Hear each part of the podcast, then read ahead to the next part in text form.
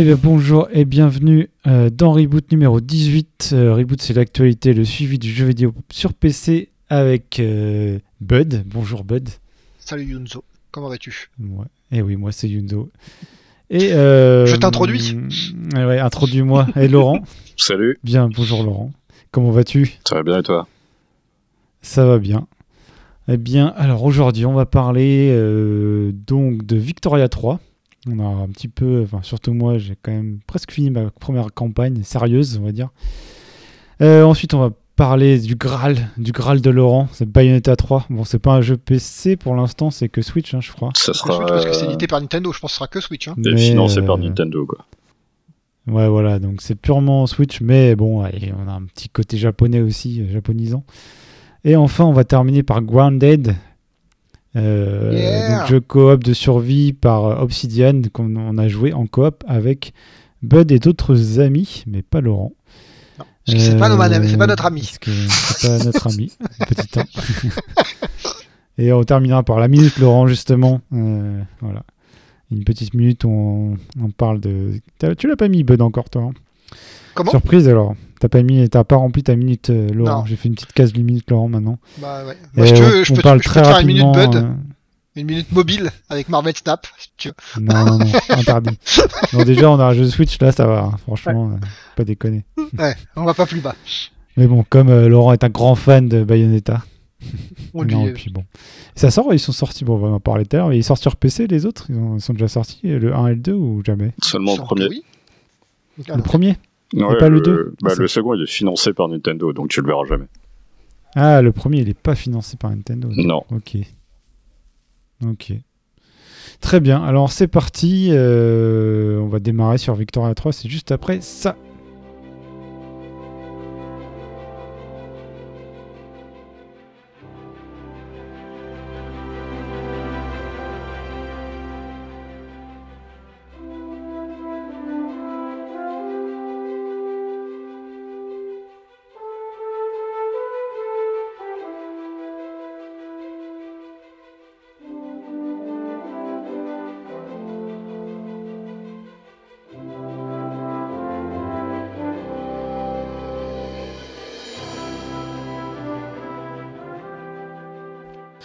Alors, Victoria 3, c'est un jeu euh, donc développé et édité par Paradox, Paradox Interactive. C'était très attendu, euh, en tout cas par une certaine catégorie de joueurs. Toi Bon, même, dont moi, ouais, mais parce que alors, donc c'est la suite de Victoria 2 qui était un peu un jeu, euh, un jeu culte, soi-disant, ou très hum, assez complexe et qui a vraiment un culte au niveau des, des, jou- des joueurs, même dans les joueurs paradoxes. Quoi. Tout le monde aime pas ça et tout le monde connaît pas ce jeu parce qu'il est sorti il y a pas mal de temps maintenant, je sais plus. Il est très moche, et il est assez complexe, donc il a été, euh, ouais, il est très moche. Bon, ouais, ils ont fait quand même pas mal d'efforts hein, depuis. euh, depuis Art of Iron 4 quand même, c'est quand même beaucoup plus beau Ouais. qu'avant, je trouve. Même euh, eu- bon, pas Universalis 4, ça reste à, à débattre, mais euh, 2010, Victoria 2, pardon. ouais, voilà. Et c'est donc c'est réputé pour être donc en fait ça se passe pendant en gros un siècle. Donc le 3 c'est 1836 jusqu'à 1936. Euh, donc pendant le globalement pendant le règne de la reine Victoria de la reine Victoria d'Angleterre. Euh, et donc c'est un siècle plus, qui a connu de ouais Ils, ils ont pu éviter, en 1936, comme ça, ils, ils évitent la guerre. hein. Bah, comme ça, tu peux acheter euh, Art of Iron 4 euh, si ça. tu veux la suite de l'histoire, en fait. Si, Et tu voilà. veux, euh, si tu veux toute la saison. Non, mais ils se concentrent du coup. En fait, voilà, c'est la, même, la tendance qui, est- qui existait déjà chez Paradox et qui est de plus en plus, c'est de. Les jeux, c'est pas seulement une période, c'est aussi un, un focus différent. Donc, Art of Iron 4, c'est vraiment plus un wargame. Il y a un peu de logistique, il y a de la logistique aussi, mais c'est un wargame.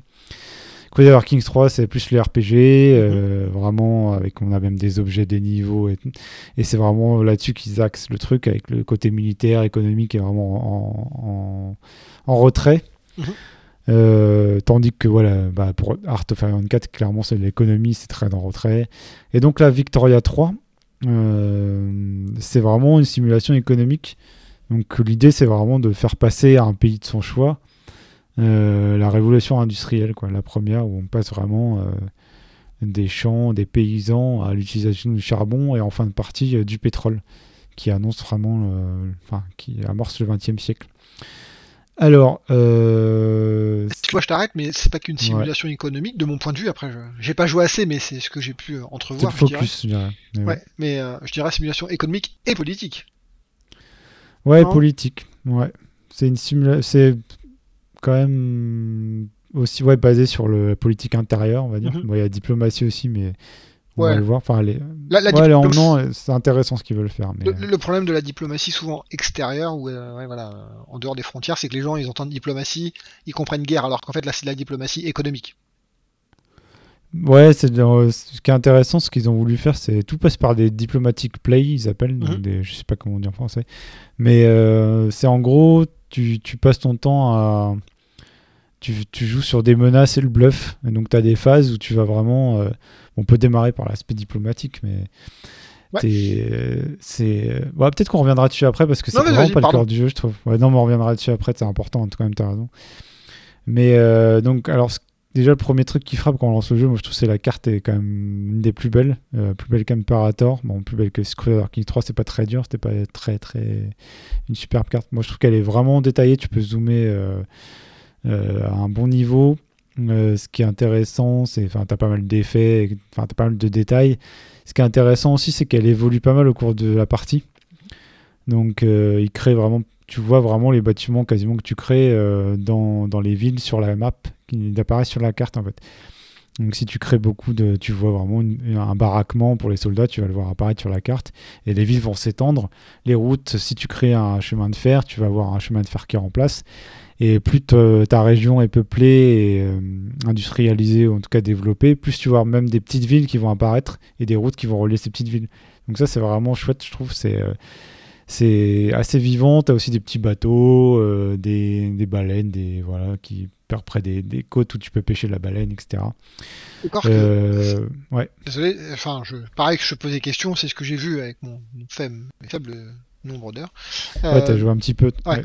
Mais euh, c'est beau, c'est magnifique, tu t'extasies devant, mais en fait ça sert à rien. Tu peux jouer avec un fichier Excel, c'est pareil quoi. Ouais, c'est des, c'est des, ouais, c'est. Du high candy et c'est un cool. tableur, tableur Excel. Après, euh, c'est quand même. euh, Déjà, tu peux faire clic droit sur n'importe quelle étape pour Mm. déclencher des décrets. Oui. Euh, donc, ça peut être rapide. Après, hmm, bon, tu vas t'en servir pour la guerre un petit peu aussi, même si assez Oui. automatisé, on va revenir dessus. Et après, moi, j'aime bien euh, des fois bah, aller regarder un petit peu les zoomer les endroits que tu connais ou que tu connais pas, même pour. euh, pour entre deux, quand il se passe pas grand chose. Enfin, moi, je suis pas du genre à jouer à vitesse 5 et à poser tout le temps euh, aux décisions. Mhm. Moi, je le laisse plutôt en vitesse 2 ou 3 et pas très rapide, Mhm. mais sans trop poser. Et du coup, quand il se passe rien, j'aime bien aller voir à droite, à gauche. Pas le temps de t'émerveiller. Ouais, puis bon, moi, j'aime bien, enfin, dans, ce- dans ce genre-là de jeu, j'aime bien apprendre euh, bah, le contexte historique, euh, choses comme ça, qui est pas forcément ce qu'on va apprendre le plus. Moi, ce que j'ai appris le plus finalement, parce que le, le cœur du jeu, c'est vraiment la simulation économique, je trouve. Mhm. Enfin, c'est et donc le, le principe, tu vas passer euh, l'essentiel de ton temps à, à construire des bâtiments. Et les bons bâtiments au bon moment en fait. Donc en gros, euh, tu vas cliquer, euh, donc tu as déjà, as déjà tout tes, ton système de construction, donc tu vas mettre des secteurs de construction dans, aux bons endroits, dans les bons états, pas en mettre trop non plus euh, parce qu'ils vont coûter pas mal d'argent en fait à l'État. Et euh, par exemple, si, si tu utilises beaucoup de fer, ou enfin au début c'est du bois, si tu utilises beaucoup de bois, euh, et ben ton bois va être très cher, mais le bois, il y en a aussi besoin pour le chauffage, pour les, les habitants. Donc ils vont payer ça très cher, donc euh, leur standard de of living, donc leur euh, niveau de vie va baisser, Ah donc mais ils seront moins contents. c'est ce Et, qu'on fait en ce moment avec l'énergie, non? C'est ça en fait? Ouais, non, mais en fait, en fait, tout est vraiment très très interconnecté. Et donc, on pourrait. Mhm. Et comme tout est très interconnecté, c'est un des points forts. Donc, bon, après, euh, ça plaira pas forcément à tout le monde. C'est clair que ce qui est intéressant, c'est de. Moi, j'aime. Enfin, ça me plaît d'aller construire le meilleur bâtiment au bon moment et de, de spécialiser un peu mon industrie. Mais c'est vraiment très bac à sable. Donc. euh, tu peux faire tout en auto-expand, et alors c'est pas vraiment, pas forcément ce qui va le mieux marcher, mais tu peux euh, faire auto-expand toutes les industries, et comme ça, en gros, quand elles ont un certain niveau d'argent euh, et une, profi- une profitabilité, elles vont, tu vas, elles vont construire automatiquement quelque chose. Après, des fois, euh, tu vas aussi avoir du coup plein de choses qui vont se mettre dans la queue de construction, Mhm. et toi, ce que tu as besoin, urgemment, va pas être construit. Et puis, tu vas construire trop de charbon. Et du coup, il va pas être assez cher. Donc, du coup, euh, tes industries vont perdre de l'argent parce qu'elles ne peuvent pas vendre assez cher. Donc moi, je trouve que c'est quand même assez intéressant de d'aller d'intervenir beaucoup toi-même et d'aller exporter ou importer ce qui te manque aussi pour faire monter, baisser les prix. Et aussi de faire passer toutes les lois. Euh, ça, ce qui est intéressant, ce que tu disais, le politique intérieur, c'est euh, bah, tu as plusieurs partis, plusieurs euh, groupes d'intérêt. En fait, tu les gens. Par exemple, moi, j'ai fait le Japon. Je pense que c'est pas mal de prendre un exemple. C'est vraiment un pays intéressant qui a une grosse population, mais qui est très arriéré à l'époque. Donc, c'est un shogunat. C'est très médiéval, etc.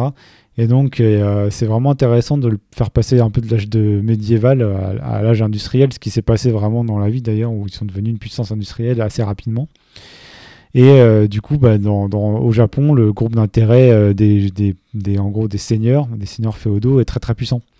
Et du coup, c'est très difficile. Ils sont au pouvoir, il y a un shogun, et ils ont un peu le plein pouvoir, et c'est pas facile de s'en débarrasser pour mettre des gens plus industrialistes au pouvoir et pouvoir avoir des lois plus favorables à l'économie, etc. Donc euh, ça, c'est donc il va falloir jouer en essayant de faire passer petit à petit des lois pour leur baisser leur, pouvoir. Et euh, petit à petit, tu vas réussir à passer des lois vraiment euh, de libération de l'économie, favoriser des, les académiques, les académiciens, les, enfin, ces, groupes-là, et développer, arrêter par exemple le travail des enfants, etc.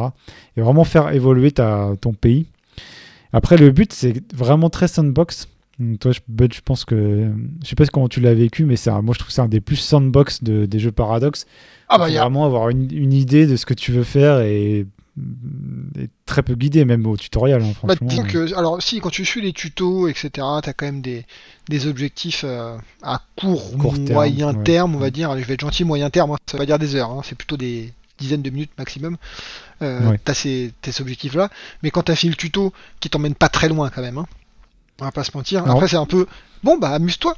Et là, t'es là, ok. Et je fais quoi En fait, il réagit, ce qui est un peu bizarre, parce que toi, t'as pas joué assez encore, mais moi, hmm. je l'ai mis aussi de ma partie, j'ai gardé euh, Learn the Game. Mhm. Donc, en gros, tu choisis. Ce qui est bien, tu prends n'importe quel pays, mhm. et tu auras des entrées de journaux, euh, alors soit Learn the Game, donc c'est tuto en gros, soit tu peux aussi choisir au début un objectif pour ta partie, c'est être euh, dominant économiquement.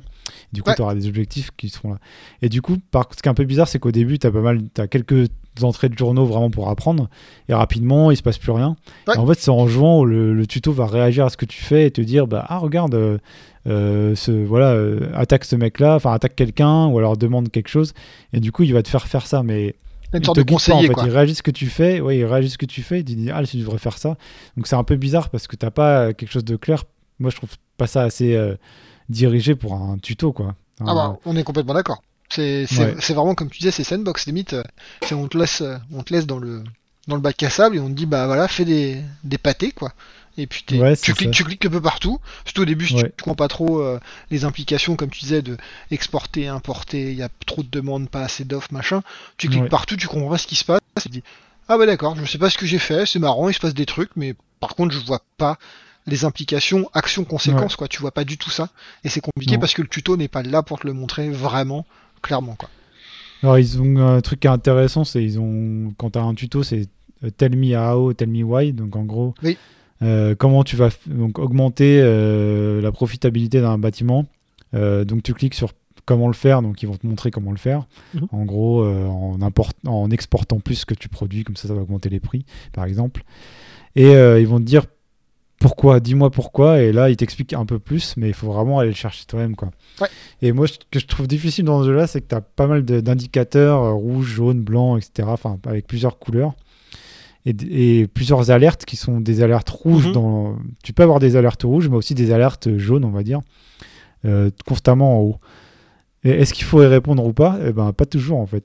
des fois, non, parce que tu vois par exemple, c'est un truc classique, et tu démarres c'est euh, attention, euh, es, dans, ton marché, souvent bah, le bois, les outils, le fer sont trop chers. Donc tu te dis, parce qu'en fait, tu es en train de construire. Donc, du coup, ils utilisent beaucoup des matériaux comme ça. Mhm. Donc du coup, toi, tu fais des, tu fais des, des scieries, tu fais des outils, etc. Si tu arrêtes de construire, les, les, prix des outils, du bois et du fer chutent. Du coup, qu'est-ce que tu fais? Tu exportes. En fait, du coup, il faut que tu restes tout le temps en train de construire pour maintenir tes prix et pour maintenir ton standard de, ton niveau de vie des ouvriers qui travaillent dans les scieries, etc. Donc en fait, il faut pas réagir tout, tout le temps, il faut quand même savoir ce que tu fais. En gros, euh, il faut bien te planter, je trouve, hein, avant comme tous les jeux paradoxes, mais là, tu peux vraiment cracher ton économie euh, facilement. Hein. J'ai l'impression qu'il faut quand même plus se planter dans celui-là que euh, dans, dans ces cas, par exemple Crusader Kings. Je vais pas dire que tu comprends tout ce que tu fais, mais c'est plus mm. permissif, parce que sinon ce serait compliqué. Vu que tu fais un RPG, si tu, dès que tu te trompes, ton mec il meurt, ça devient compliqué pour un RPG. Là, c'est vraiment... En fait, quand tu te trompes, dans euh, Victoria, c'est pas très grave entre guillemets. C'est-à-dire que tu tu vas pas la faillite tout de suite, game over quoi. C'est juste que ton économie euh, chute et ben en fait il faudra que tu changes ta manière de jouer pour essayer de le remonter. C'est on, on, en rigolait. Hein. Je disais ah bah je comprends maintenant le, rôle du président. Dis donc c'est pas facile en, vrai. Et c'est un peu ça. C'est la force du jeu, c'est très interconnecté euh, l'économie avec tout le reste en fait, mhm. avec les, la politique, etc. Euh, les gens contents, les gens pas contents, parce que pareil, tu disais les partis, mais les partis ou les, groupes d'intérêt, il faut que tu les contentes avec des différents trucs, c'est-à-dire que euh, est-ce que tu vas plutôt être, euh, enfin, il y a des, des, des, lois à passer, mais il y a aussi comment tu réagis à certains événements, puisqu'il y a un truc que tu n'as pas discuté, c'est alors peut-être c'est moi qui n'ai pas compris, mais en tout cas sur ce que j'ai vu, il y a des événements qui pop avec euh, il s'est passé ça, comment tu réagis toi? Et en fait tu décides de tuer le mec, ou tu décides de euh, rien faire, ou tu décides de passer une loi qui dit que c'est super cool. Et en fait grâce à ça, ça change le, niveau des parties. Donc en fait tu peux décider d'aller plus au gauche, plus à droite, euh, plus au centre, plus économique, plus libéral. Et c'est ça, et tu joues l'esprit de la nation, comme mhm. dans Imperator en fait. Donc tu joues pas quelqu'un en particulier, tu guides un peu. C'est pour ça que tu comptes, même si t'es pas purement Enfin, même quand l'économie est capitaliste et très privée, mhm. euh, au terme vraiment, euh, les, acteurs sont privés dans ton économie, ils ont, euh, les, enfin, en gros, les, les bâtiments sont à la bourse, voilà l'équivalent. Et ben en fait, c'est quand même toi qui vas construire. Et c'est toi qui vas choisir comment développer. Parce que tu joues pas le président ou tu joues l'esprit de la nation vraiment. Et C'est toi qui va. Il y a un bon exemple. guider. Il y a un bon exemple pour l'esprit de la nation. Donc moi j'ai joué les, États-Unis parce que c'est un des pays qui propose dans euh, les tutos. Euh, et euh, justement, à un moment donné, il y avait un objectif qui est passer le arrêt de l'esclavage, quoi. Un truc dans le genre, je sais plus c'est comment exactement. C'est chaud, quoi. Et là, je me dis, bah ça va être facile. Enfin, moi, je veux arrêter l'esclavage quand même, c'est pas cool, tu vois. Et puis, je vais être bien vu. Et en fait, je veux cliquer sur le truc de on arrête l'esclavage. Enfin, en tout cas, la tentative de passer la loi qui arrête mmh, l'esclavage. C'est et en fait, je pouvais même pas cliquer dessus. Et je te dis, mais pourquoi je peux pas cliquer dessus? Et en fait, en regardant bien, le alors c'était le, dirigeant de la nation ou le président, bon c'est un président pour euh, les États-Unis bien entendu, le président était pour l'esclavage en fait. Donc vu que c'est lui le président et que moi je suis que l'esprit de la nation, en fait je peux pas aller contre le président. Donc je pouvais rien faire et j'étais là. Mais je veux le faire. Mais en fait, il faut que tu arrives à virer le président, à mettre un mec qui va être euh, en fait pour le, cette loi-là, et là tu pourras la passer. Et là c'est compliqué parce que il faut, c'est pas du euh, juste tu cliques, tu le dégages et t'en prends un autre il faut avoir tout le truc qui fait que il va se faire dégager, qu'il va perdre des, de comment, de l'influence et prendre le bon, la bonne personne à la fin, quoi. C'est, ça devient compliqué. Ouais, puis quand il se fait dégager, s'il représente quand même une puissance dans le pays, mhm. euh, la légitimité de ton gouvernement euh, baisse beaucoup. Donc là, quand c'est sorti, à la sortie, ça n'avait pas énormément d'impact. Mhm. Ils sont en train de revoir ça et le prochain gros patch déjà. le suivi est très bien. Il y a déjà eu 2-3 patchs. Il y avait des crashs quand même, des bugs et tout. Il y en a encore. Mais le suivi est assez réactif. Euh, entre parenthèses, la roadmap a vraiment bien pris en compte toutes les, faiblesses. Euh, on en reviendra peut-être dessus à la fin. Mais euh, notamment, ouais, la légitimité va être plus importante et tu pourras même plus passer du tout de loi si tu es entre 0 et 20% de légitimité. du coup, tu dois vraiment composer. Ça va, rendre encore plus intéressant cet aspect-là parce que tu devras vraiment composer avec la les forces politiques de ton pays. Mhm. Et ça, c'est vraiment intéressant. Et moi, donc pour le Japon, par exemple, je reprends l'exemple, j'ai essayé de virer un peu, enfin de faire passer des lois qui faisaient perdre de la puissance au shogunat. Et je me suis tapé une, une révolution. Donc ils ont, il y a une guerre civile au fait au Japon. Alors je savais à peu près quels États allaient être, euh, allaient être euh, d'un côté ou de l'autre. Donc mhm. j'ai, bon, c'est passé de justesse, j'ai réussi à gagner. Donc ça a vraiment réduit euh, le shogunat. Mais après, donc ils sont sortis du gouvernement. Mais les autres n'étaient pas encore assez puissants, donc peu légitimes. Donc j'ai quand même lutté. J'ai même dû les remettre dans le gouvernement au bout d'un moment. Ah bah oui. Parce que je pouvais, j'étais bloqué en fait. Donc ça, c'était vachement intéressant. Je trouvais vraiment euh, fun. Enfin, autant, ça, je sais que ça n'a peut-être pas forcément l'air fun pour tout le monde, mais moi, je, le, la politique intérieure et l'économie, c'est là, je trouvais ça vraiment pas mal dans le jeu. Vraiment, enfin, c'est l'essentiel du jeu, mais c'est vraiment bien fait. Le, système est bien en place, je trouve déjà. Le, fun, parce que ça le problème, c'est le fun, ça veut tout dire et rien dire, et je pense que ce fun-là n'est pas immédiat. On parlait d'un autre jeu juste avant euh, de commencer à enregistrer, où lui c'est immédiat, lui tu, ouais. tu mâches les boutons, t'es content. Là sur celui-ci, c'est vraiment, tu prends du fun en voyant ce qui se passe, en comprenant, ah, c'est ça que j'ai fait, et voilà la conséquence, et voilà comment tu peux rattraper le truc. Et ça c'est tant sur des dizaines de minutes, voire des heures de jeu pour comprendre en fait. Voilà, donc ça, c'est les jeux paradoxes, mais bon, hmm. c'est vrai que là, c'est encore plus dur des fois de voir euh, euh, l'objectif que tu vas te mettre et comment l'atteindre et, quel petit pas tu fais. Et enfin, quels sont les vraiment, qu'est-ce que tu fais, comment ça agit sur le jeu, ce que tu fais. Et encore, apparemment, c'est moi, j'ai pas joué au 2, mais c'est plus lisible que le 2, quoi. Hmm. Au niveau même de, l'impact du joueur. Le 2 était un peu trop euh, passif par rapport à l'autre, parfois, apparemment. là, ils ont voulu garder vraiment un joueur qui qui agit tout le temps quand même. Euh. Mais euh, voilà, pour continuer, euh, pour le Japon, ouais, du coup, j'allais déjà les remettre dans le gouvernement et les affaiblir loi, loi après loi. Mais pour ce que tu disais, par exemple, moi, j'essaie de passer, d'arrêter que les enfants travaillent pour qu'ils aillent un petit peu à l'école, quand même. Ça peut être cool. Mais le leader de l'intelligentsia, qui est plus pourtant plutôt académique, plutôt euh, voilà, euh, cultivé, mmh. eh bien, il est très libéral et lui, il est pro-économie en fait. Et donc, il voit les enfants comme une, ressource. une, ressource. pour le travail. Et du coup, il est contre. Et du coup, j'ai beaucoup de mal à faire passer cette loi. Et j'ai dû faire rentrer les travaillistes. Donc voilà, bientôt, le Japon socialiste, il, il, arrive. Non, je vais peut-être juste faire passer cette loi et je vais les dégager. Je pense que j'ai pas envie de faire un truc trop communiste parce que ça va me flinguer mon économie, là, je pense. Mais euh, voilà, c'est même là, je j'ai pas fini ma campagne parce que je prends vraiment mon temps. Mais euh, il y a eu plein de choses. Euh, enfin, en fait, les... le but du jeu pour moi, c'est créer, c'était bon, déjà de d'industrialiser le Japon. Voilà, d'apprendre le jeu aussi. Et un truc qui était fun, c'est au début, la Grande-Bretagne, tout de suite, a commencé à coloniser ce qui n'était pas colonisé au Japon. Donc tout le nord, en fait. donc l'île de Sakhalin, qui est maintenant russe dans la vraie vie. Ils ont chopé ça, ils ont chopé aussi une partie d'Hokkaido, qui est vraiment au nord du Japon. Euh, et, du coup, moi, je me, c'est devenu un peu mes ennemis. donc, j'ai fait du commerce avec tout le monde sauf eux. J'ai commencé à développer mon armée. Et du coup, mon économie s'est orientée vraiment sur les munitions et tout ça.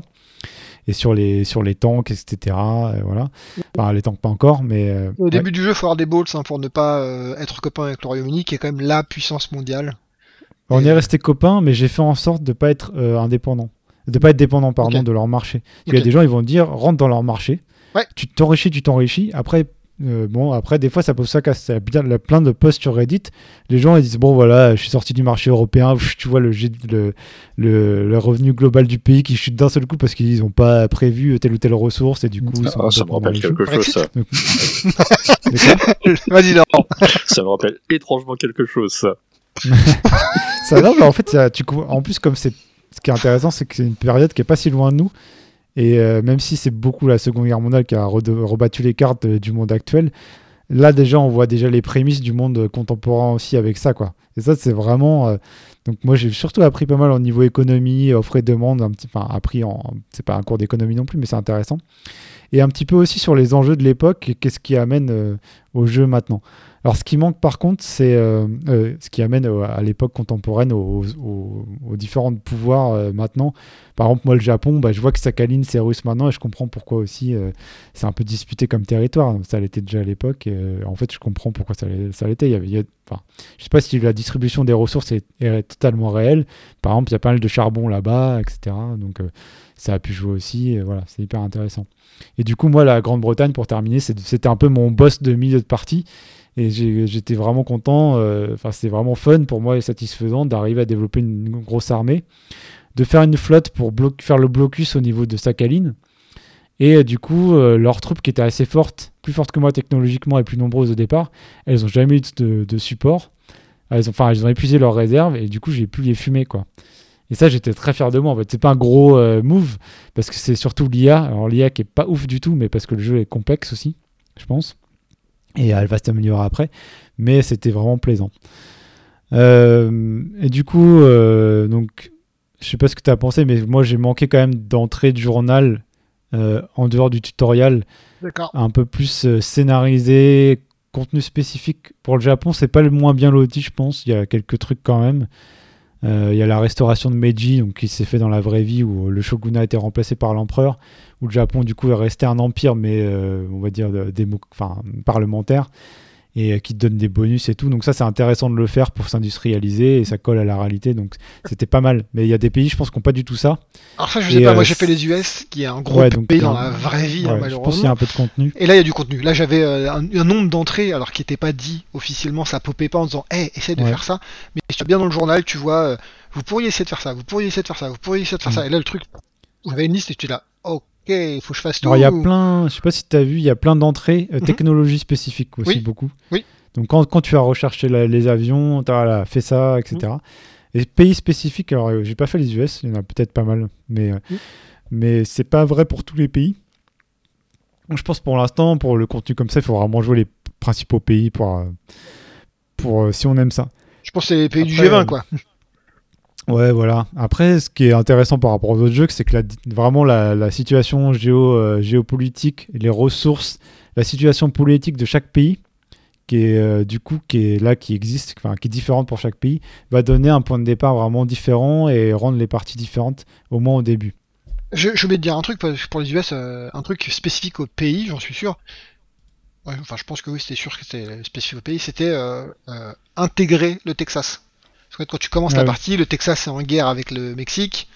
puisque le Mexique est quand même plutôt gros au début, et en fait le Texas est en train de se taper, et le but c'est de les réintégrer aux US. et j'ai réussi ça par exemple.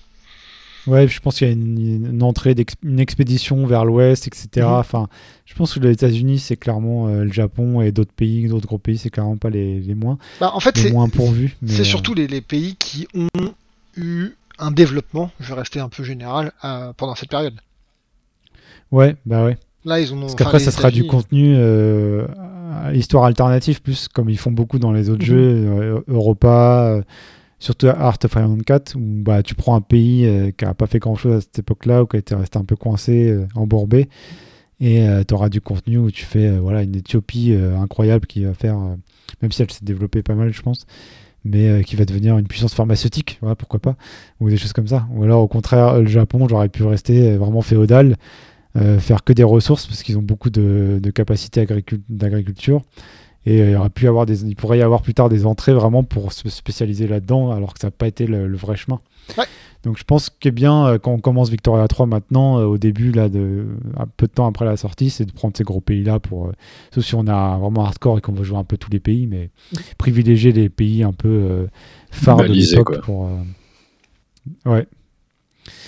Bon voilà, après c'est un peu pareil, hein, c'est le contenu le plus intéressant dans Crusader Kings 3, c'est les pays euh, médiévaux, alors les euh, vraiment occidentaux, l'Angleterre, la France, euh, péninsule ibérique, ouais voilà, les Vikings aussi. Enfin, tout mhm. ça c'est vraiment les, les, les, plus intéressants à jouer. Bon. Alors après, donc moi j'ai beaucoup aimé. Hein. toi, Bud, je sais pas ce que tu en, penses. En fait, j'ai bien aimé, c'est-à-dire que l'expérience était sympa, etc. Mais il faut vraiment beaucoup, beaucoup de temps pour pouvoir comprendre et prendre du plaisir. Il faut s'investir. Et bon, enfin, pour nos auditeurs, je pense que c'est plutôt clair je prends pas de temps dans les jeux malheureusement. J'ai pas le temps de jouer 50 heures à un même jeu. Alors si j'ai fait ça sur Elden Ring, ok, ok, mais un jeu parmi euh, combien où je passe deux heures quoi. C'est que toi tu testes beaucoup, là hmm. tu es sur God of War. Moi j'aime bien, je joue de, moins en moins de jeux en fait, mais par contre je joue beaucoup à chaque jeu maintenant. Alors voilà, c'est après bon, c'est même pour une petite partie, hein, je trouve que c'est quand même intéressant. Euh, c'est une déformation professionnelle pour moi. Ouais, non mais après, oui, c'est vrai, vrai qu'il faut quand même des sessions de une heure ou deux pour, pour euh, que ce soit intéressant, peut-être aussi. C'est pas le genre de jeu que tu joues une demi-heure et tu t'amuses euh, tellement. Faut, pas jouer 10 minutes, hein. Si tu joues 10 minutes, il se passe rien quasiment.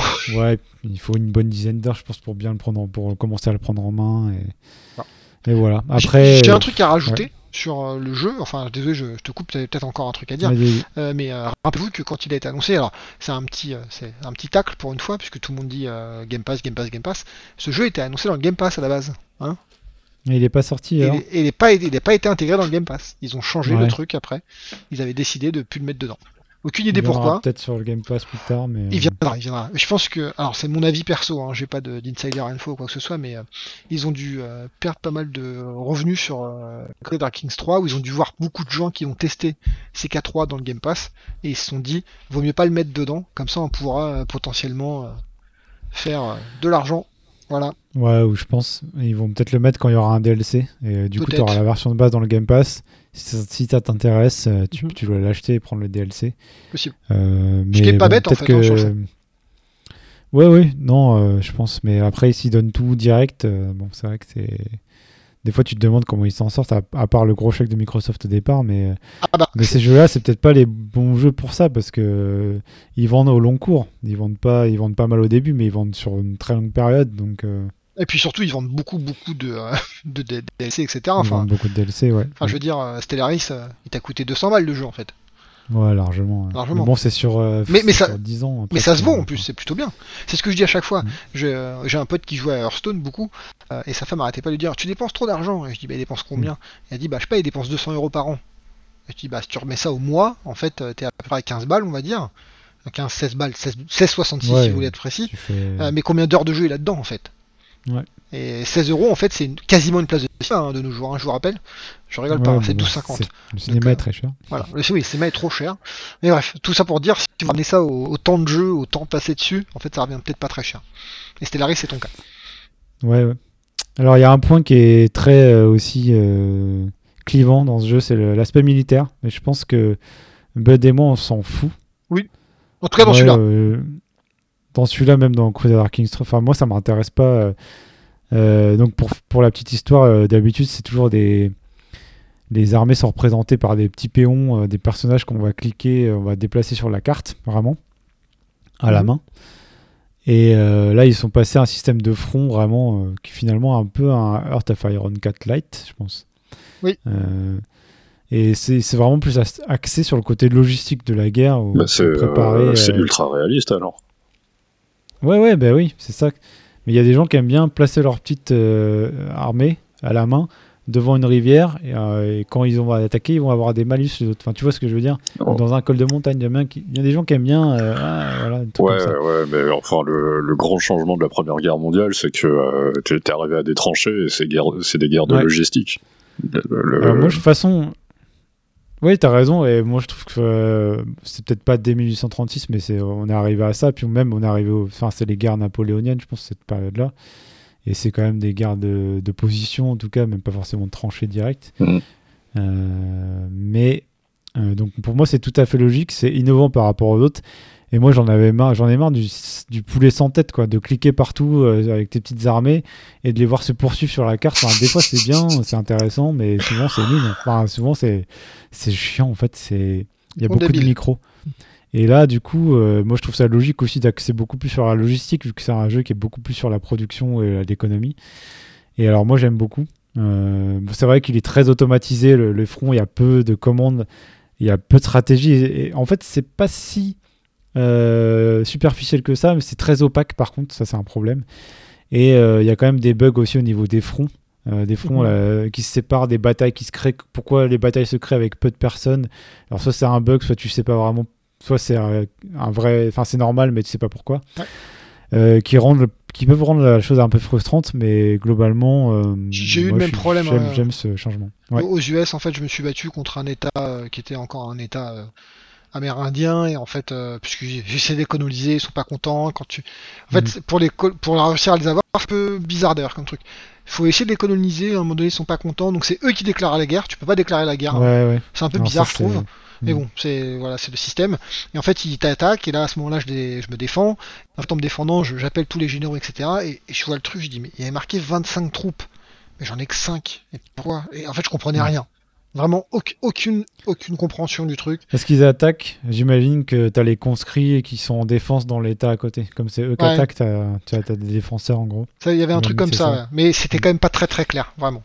Ah non, c'est clair. Euh, enfin, c'est clair que c'est pas clair. mais euh, tout ce qui est clair, c'est que c'est pas clair, la guerre. Mais on est tous d'accord là-dessus.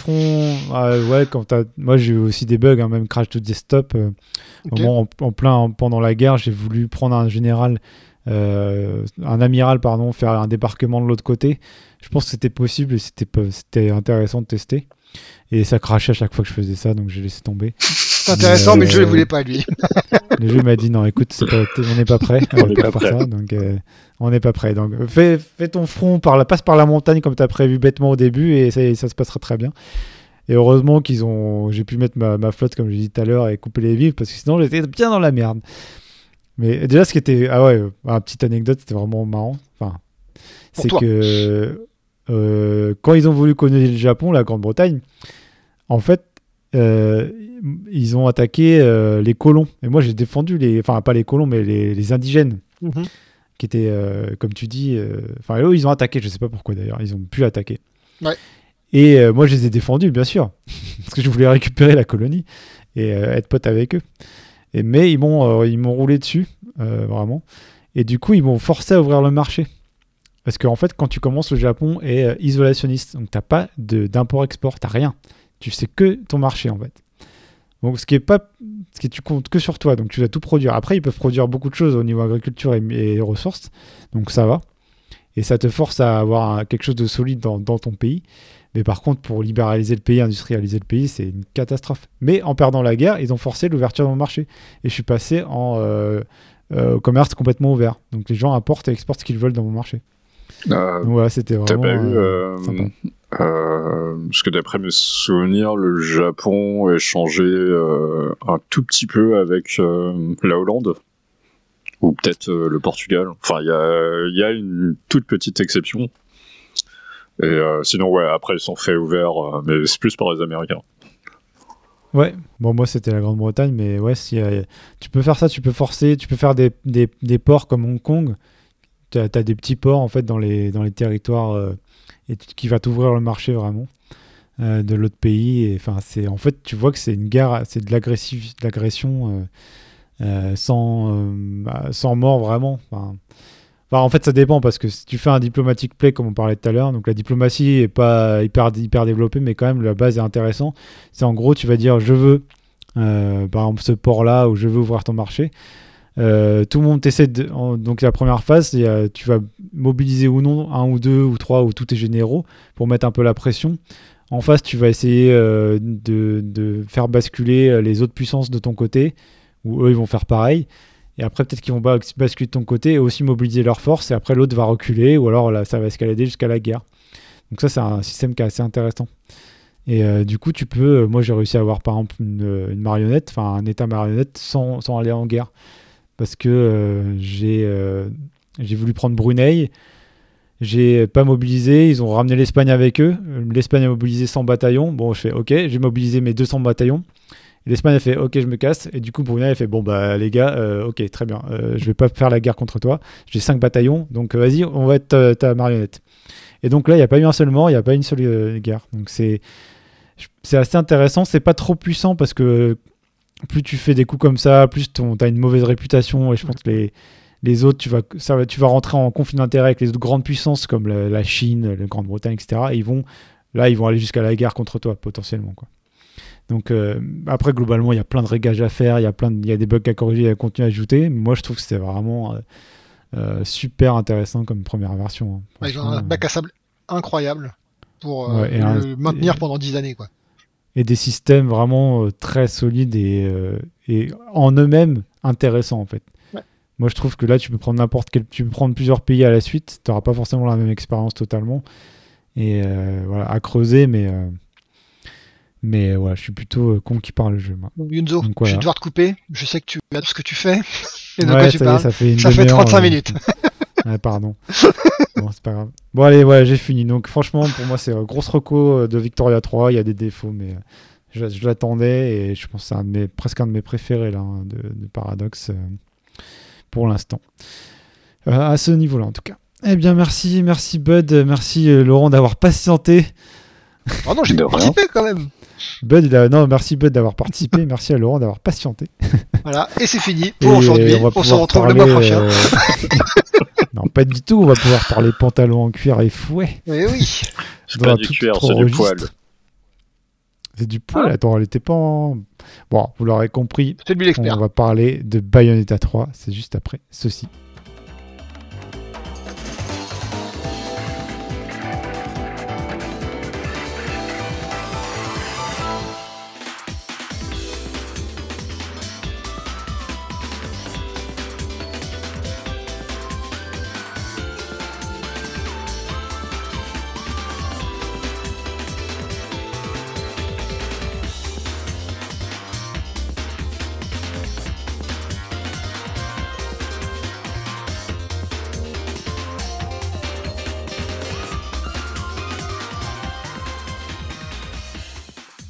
Alors, Bayonetta 3. Euh, d'abord, je vais, rappeler vite fait ce qu'est Bayonetta. Euh, c'est un beat'em up, beat'em all, euh, via la troisième personne, euh, héritier plus ou moins bâtard de, de May Cry. Donc, t'es là pour saccager des anges, des démons, des êtres humains, t'es là pour saccager. Au niveau de l'histoire, bon, comment dire, si t'es là pour ça, je pense qu'il faudrait mieux que tu t'interroges sur le sens de ta vie parce que en général c'est de la merde et ça a toujours été le cas, c'est drôle dans le meilleur le des de cas. Ta vie, carrément. t'es perdu si t'aimes l'histoire. enfin, je veux dire, euh, si t'es là pour trouver une histoire intéressante, euh, ouais, hmm. enfin, ça en dit suffisamment sur plus Les... C'est plus les situations, les dialogues qui sont, enfin, c'est quand même assez drôle, non, globalement. C'est, euh, enfin, t'as une moitié d'humour japonais grotesque, gag. Euh, T'as un petit tiers de euh, over the top, enfin surabusé quoi, et, euh, et d'outrancier. Euh, donc voilà quoi. Enfin, c'est David McRae euh, avec euh, avec le potard un peu plus loin. Ok. Euh, donc, euh, Bayonetta, c'est une sorcière qui se bat avec des flingues, deux flingues aux deux mains, et deux flingues aux deux pieds. Me demande pas comment ça marche, mais ça marche. Euh, donc t'as des combos, des coups, tout ça. Et dans le premier, t'as ce qu'on appelle euh, les Wicked Weaves, ou les... Euh, je vais appeler ça des invocations partielles, à savoir que t'as, euh, étant donné que t'es une sorcière, t'as passé un pacte avec un démon, et t'as un démon qui est euh, associé à ton arme, et euh, de temps en temps tu peux tu peux faire spawner euh, sporadiquement euh, une, une, énorme partie de ton démon. Donc tu, tu, fais ton point point point. Et ton quatrième point il est ponctué par un énorme bras qui traverse tout l'écran quoi. Mais juste le bras. Et de temps en temps, tu peux avoir la matérialisation du, du, démon en entier. Et en général, ça s'accompagne d'une scène d'exécution bien crado de type QTE. Donc voilà. Et euh, dans le 2, tu gardes la même chose. Euh, mais t'as un état de, rage, d'après mes souvenirs, où euh, tous tes coups sont, euh, sont accompagnés de, de ces invocations partielles, ou alors d'une super armure. Ça dépend ce que tu veux. T'es, au Japon, hein, donc une super armure, faut, faut pas être choqué. Et, et dans le 3, tu peux invoquer carrément en plein milieu de ton combat le démon. la suite logique, quoi. La, suite logique. Euh, donc c'est la principale euh, nouveauté de, euh, de ce jeu, c'est que tu, tu, tu, es, tu es présent dans l'arène, ton démon est présent dans l'arène et il y a tous tes ennemis. Et bon, ton, la présence de ton démon est conditionnée au fait que tu ne te fasses pas toucher et que tu suffisamment de jauge de magie, mais pour, euh, pour euh, l'épuiser, euh, faut y aller, quoi. C'est le contrôle ou les. Alors, ça dépend comment tu joues, et ça dépend de ce que tu as dans ton inventaire. À savoir que s'il y a que toi, bah, tu, tu contrôles, tu contrôles Bayonetta. Si le démon est là, euh, de base, tu peux lui donner des instructions simples, genre euh, point, pied, saut, euh, ce genre de trucs, et tu peux lui demander, enfin, tu peux lui demander d'exécuter des, des, commandes spéciales. Et tant que la commande est pas finie, tu peux relâcher le, le bouton d'invocation et continuer ta vie. Et une fois que la commande s'est terminée, le démon disparaît. Ok. Ok? Euh, le grand souci, c'est que euh, c'est que depuis, euh, en fait, t'as as, toujours besoin de dans ce style de jeu, en tout cas dans Bayonetta, d'avoir le sentiment d'être beaucoup plus fort, enfin de d'avoir beaucoup plus de patates. Et euh, la transition entre Bayonetta 1 et Bayonetta 2, c'était euh, justement l'utilisation de ces invocations partielles. Et du coup, en fait, tes armes de base, elles font beaucoup moins de dégâts. Mm. Et, là, ils en font quasiment plus. Enfin, c'est euh, super chiant. Ça te force un peu. Euh, ça te force, euh, ouais, ça te force à jouer avec avec les invocations. en fait, l'invocation, tu peux donc soit la, la enfin l'appeler comme un comme un player 2 quoi, que que tu contrôles pas. Soit tu peux l'intégrer dans ton propre combo. Alors tu, tu fais ton point point point. Bon, c'est pas exactement ça, mais tu fais tu fais ton point. Et, et cette fois-ci, euh, t'as à la fois euh, ton invocation partielle et si t'appuies au bon moment, tu peux invoquer le démon et lui, euh, lui se charge de balancer une grosse patate dans, dans la gueule de ton ennemi. Et, euh, et c'est seulement lui qui fait énormément de dégâts. Genre euh, quand, quand t'invoques un démon, il fait deux fois plus que ton combo quoi. Et, et après t'as aussi euh, comme d'hab les exécutions où t'invoques un démon, ça passe en cinématique et t'as un QTE quoi. Donc ça c'est euh, ça c'est au tout début du jeu. À la fin du jeu, euh, en fait, euh, Bayonetta, t'as toujours des accessoires qui sont euh, qui sont des game changers où tu changes euh, carrément les systèmes de jeu et euh, t'as des objets où tu peux tu, tu, tu, les équipes et ils jouent en player 2 savoir que toi t'es autonome, tu, tu gardes le contrôle de toi-même et, et le démon il fait sa vie et il va faire le ménage. Mais c'est pas. Est-ce que c'est trop facile du coup? Euh, Un peu. Un peu. Ça, ça, déséquilibre euh, un peu le bazar, même si euh, t'as des trucs où euh, t'as certains ennemis qui peuvent insta-kill un démon. C'est fait pour. Donc voilà, t'es là, tu fais ah, ah ok, c'était pas prévu. Donc voilà. Euh, mais euh, mais dans sa globalité, euh, je le trouve la plupart du temps plus facile. Et quand c'est plus dur, c'est vraiment plus dur. Mais je vais je vais revenir un peu plus tard. donc voilà, ça c'est pour l'invocation. les, les armes, bon, il y a, un petit truc différent, mais je trouve que l'arsenal a été renouvelé. Et euh, c'est plutôt une bonne chose. T'as une, une énorme diversité dans, les armes, les comportements, euh, tous les trucs que tu peux faire. Maintenant, tes, armes influent sur euh, ton moveset spécial, à savoir ta course, ton saut, ton vol, euh, ce genre de trucs. C'est euh, plutôt euh, super bien fait. quoi d'autre? T'as un nouveau personnage. Je, je vais pas dire qui c'est parce que ça va spoiler. Enfin, le personnage s'appelle Viola, mais bon, qui, elle est, ça, va un peu spoiler. Et, et en fait, là, c'est un peu un autre problème. Euh, quoique c'est aussi les, dans, dans, les habitudes de ce style de jeu, c'est que euh, oui, alors euh, Bayonetta a, une skill qui s'appelle le Witch Time, qui est euh, un bullet time euh, que tu actives quand tu arrives à esquiver un coup. Euh, c'est ce pourquoi elle est très célèbre, c'est ce pourquoi les joueurs de Smash la détestent. Euh, c'est ce qui a fait, euh, c'est ce qui a fait sa renommée et aussi la renommée de, de Platinum Games. J'ai oublié de le mentionner, euh, ma faute. Euh, il y a une différence entre les différents opus de Bayonetta.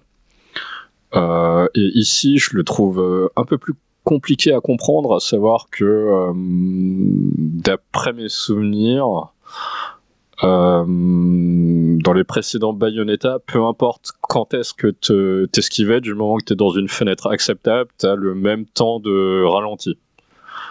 Et là, c'est pas le cas. Euh, là, c'est inversement proportionnel, entre guillemets, à, euh, à ta précision. Le, le mieux étant si tu arrives à esquiver au moment de l'impact. Mais étant donné que je ne suis Ils pas. Ils ont rajouté euh, une dose de skill alors là-dedans. Euh, oui et non, parce qu'en en fait, euh, dans les dans les précédents opus, dans le dernier mode de difficulté, le il désactive le, le, ralenti quand t'es pas frame perfect. Mais du coup, tu utilises autre chose. Enfin bon, bref. Voilà. Enfin. Okay. Bon, du coup, en fait, euh, pour, euh, pour esquiver, t'appuies sur une gâchette. Et en général, t'appuies sur une gâchette, tu relâches et tu rappuies parce qu'au cas où tu te foires sur le premier coup, t'espères avoir le second. Et euh, Viola, c'est différent. Pour l'activer, il faut qu'elle euh, qu'elle se mette en garde. Et euh, que ce soit au niveau de, de l'impact. Bon, c'est pas c'est pas super simple à avoir comme timing, mais le problème c'est que, euh, enfin, le problème, la différence c'est que bah, faut maintenir ta garde pour avoir ton ralenti. Okay. Ce qui est, euh, faut, faut, faut recabler ton cerveau. En plus, je crois que c'est ouais, sur une autre touche. Enfin, c'est, euh, Mais sans, sans spoiler, t'es obligé de jouer avec elle ouais. ou t'as le choix? Non, non, t'es ah ouais, obligé. T'es obligé de vraiment de recabler, euh, de réapprendre le jeu, quoi. Euh, c'est ça. C'est pourquoi. Ouais. Euh, en fait, les, le jeu est divisé en chapitres, hein, comme, euh, comme les, les, jeux, les autres jeux du genre. Ils sont, ils sont balisés. Les, les, chapitres, tu peux les faire qu'avec un seul personnage, quoi. Même en New Game Plus, tu pourras les faire qu'avec un seul personnage. T'as pas le choix, c'est comme ça. obligé euh, de t'adapter. Voilà. Et, euh, et, le truc, c'est que euh, quand tu commences le jeu dans le niveau de difficulté élevé, bah va falloir t'adapter dans le niveau de difficulté élevé. Enfin, après, tu peux revenir à la volée dans un niveau de difficulté plus simple, mais je sais pas ce que je voulais faire. Hmm. Euh... Ah je te regrette un peu, quoi. Putain, j'ai mis en élevé, mais là, c'est un perso que je maîtrise pas du tout, du coup. Ouais. Euh, il y a aussi un changement de ton euh, global dans, dans, le jeu. Euh, savoir qu'ils ont fait une espèce de GTA. C'est le 5 là où t'as plusieurs personnages. Ouais, ouais. c'est ça. Le 6, mais bon, spoiler. Ouf. il y en aura deux, dont une femme. Oh, non, non, non, j'y crois pas. tu verras. Et euh, donc du coup, en fait, à chacun des personnages, ils ont euh, ils ont attribué euh, un ton et, euh, et aussi un temps de jeu, grosso modo. Savoir que euh, un ton TON, hein, parce que comme ça, jeu japonais, je préfère préciser. Préparez-vous. Ouais. ouais. Je serais même pas choqué s'ils avaient associé un poisson différent, tu vois. Ah, ça, ça, aurait été drôle. Et euh, donc Bayonetta euh, est plutôt tragique, à peu près. enfin tragique, euh, ouais. Euh, et euh, Jeanne, euh, ta pote de toujours, on va l'appeler comme ça. elle, elle est restée, elle en fait, elle garde l'humour des anciens Bayonetta, donc graveleuse de ouf. Là, pour te dire, on est en 2022 et elle a un manteau en fourrure. Donc euh, voilà. voilà. Et euh... s'est perdue elle. Ouais, elle s'est perdue. Mais, elle, mais, du coup, je trie pas ses déchets.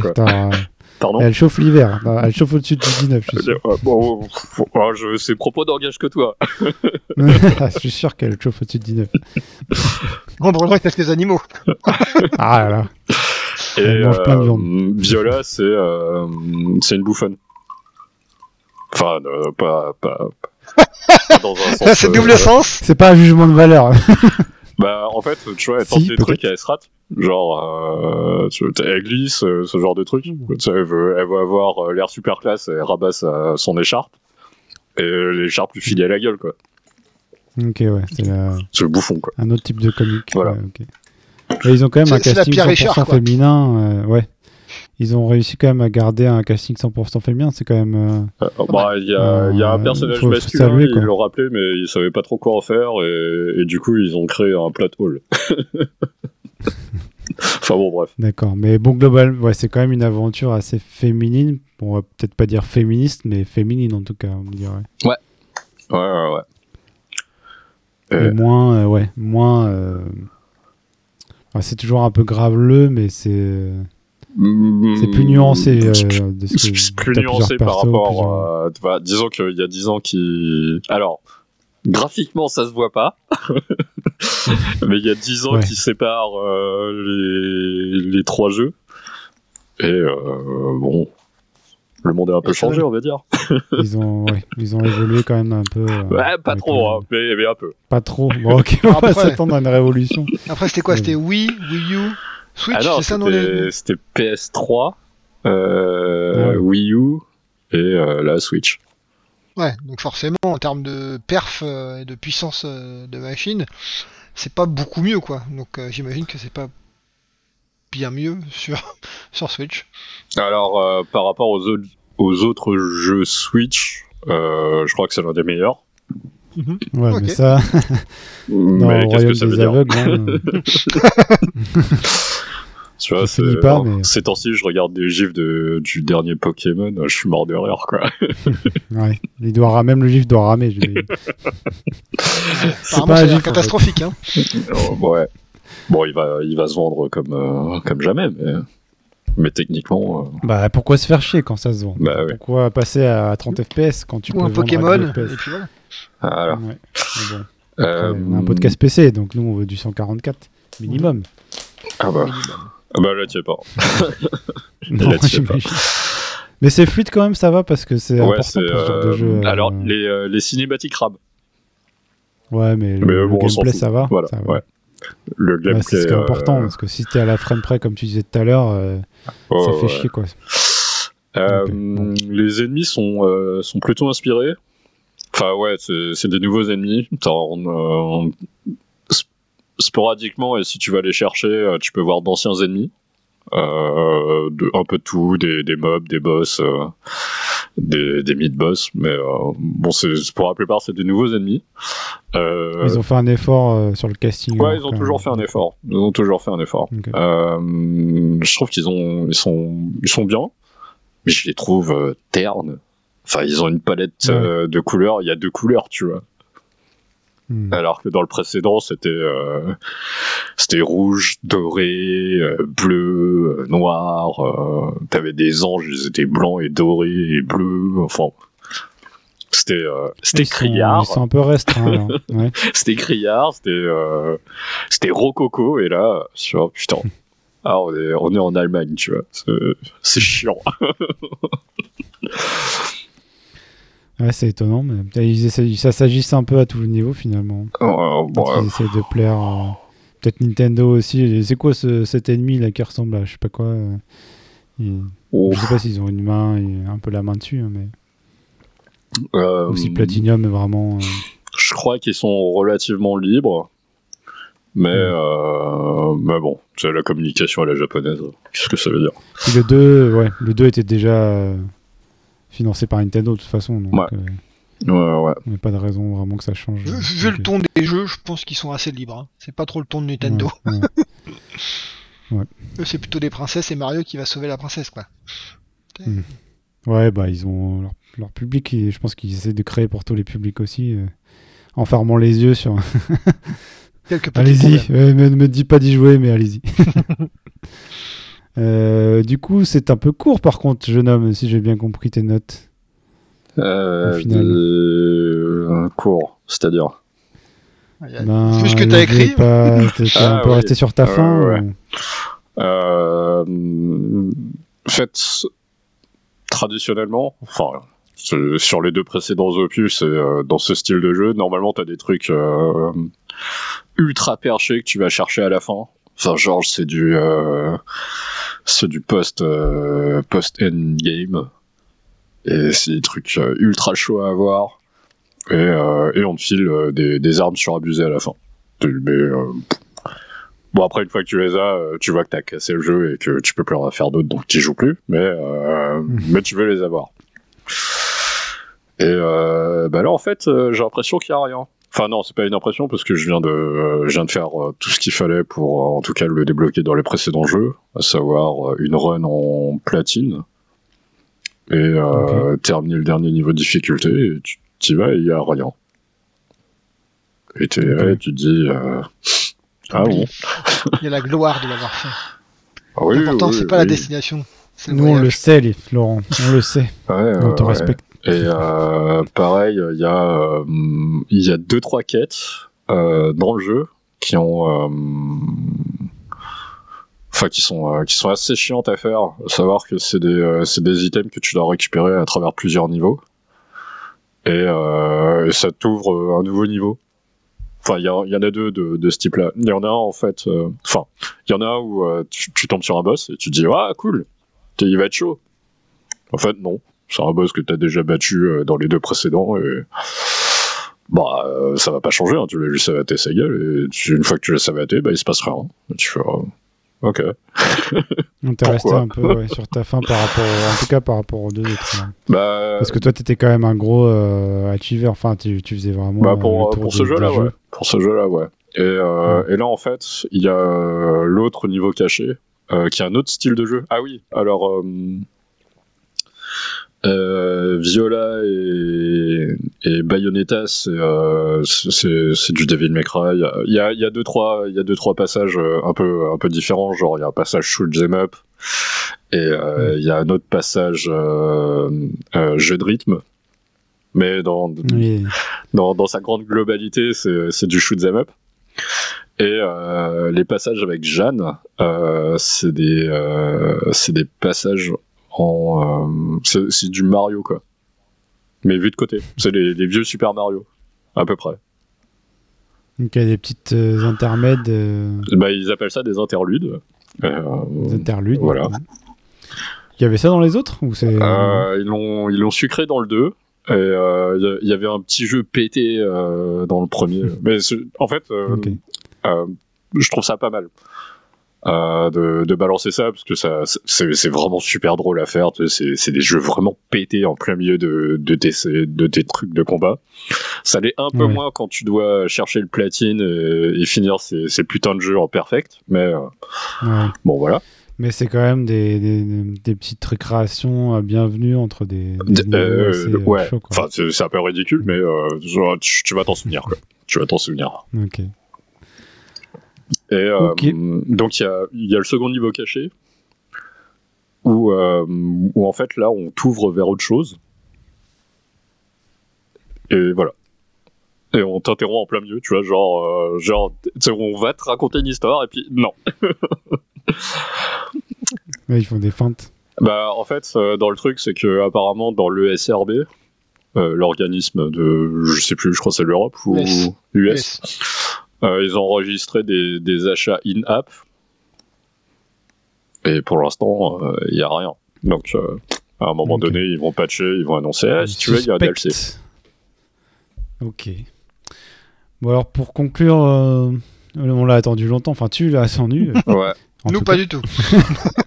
Nous, c'est pas trop notre, notre cam, mais c'est intéressant d'en discuter. Mais tu l'as attendu un bon petit moment. Est-ce que mis à part cette euh, fin qui manque peut-être, enfin, euh, t'es un peu resté sur ta fin sur l'endgame, est-ce que tu, tu recommandes, que t'es pas trop déçu Ah, je le recommande, mais euh, c'est pas... Enfin, si, si un DLC, j'attendrai de juger après le DLC. on fera un restart. On fera eh un restart. Euh, mais pour l'instant, c'est pas euh, c'est pas aussi dingue que, que ce que j'aurais espéré. C'est pas aussi gourmand que ce que j'aurais espéré. Et je pense qu'ils ont sabré des folie. Ouais, ils ont sabré des trucs pour euh, pour regarder en réserve dans le DLC, je pense, s'il y en a un. Le petit malin. Voilà. ouais, ton préféré c'est le 2, j'ai l'impression, non? Ouais. Pour l'instant, ouais. Ok. Ok, ça marche. On parle du drama ou pas euh, Les voix, l'enregistrement? Ah oui. Non, je rigole. non, on va pas parler de ça. Mais c'était juste marrant. Regardez Twitter. Regardez Twitter. Euh, si, si, il y a toujours un Twitter, ça c'est autre chose. ah, ah, tu veux parler de ce drama-là Allez, passons à autre chose. Comme vous voulez, on est déjà à une heure, mais... ça va le faire. Cool. Allez. Donc voilà, je ben merci. merci beaucoup Laurent. Merci, merci. Tu recommandes, c'est ça que tu allais dire bah, Je recommande à, tous ceux euh, qui, qui, ont fait les deux premiers. On n'est pas nombreux. Hein. ah, c'est des jeux cultes, t'as l'impression quand même euh, qu'on a un bon, une bonne fanbase. oui, mais tu vois, c'est comme, euh, comme Nier Automata, tu vois. Il était ultra connu avant que j'y mette la main dessus. Et une fois que j'ai mis la main dessus, je, je peux pas te le conseiller, quoi. Honnêtement, je peux pas te conseiller. Un peu, un peu niche quand même. Ok, ça marche. Eh ben, merci Laurent pour cette, euh, ce test comme bon, recommandation de Bayonetta 3. On va maintenant passer à quelque chose de très différent. On va passer avec Bud à Grounded. C'est juste après ça.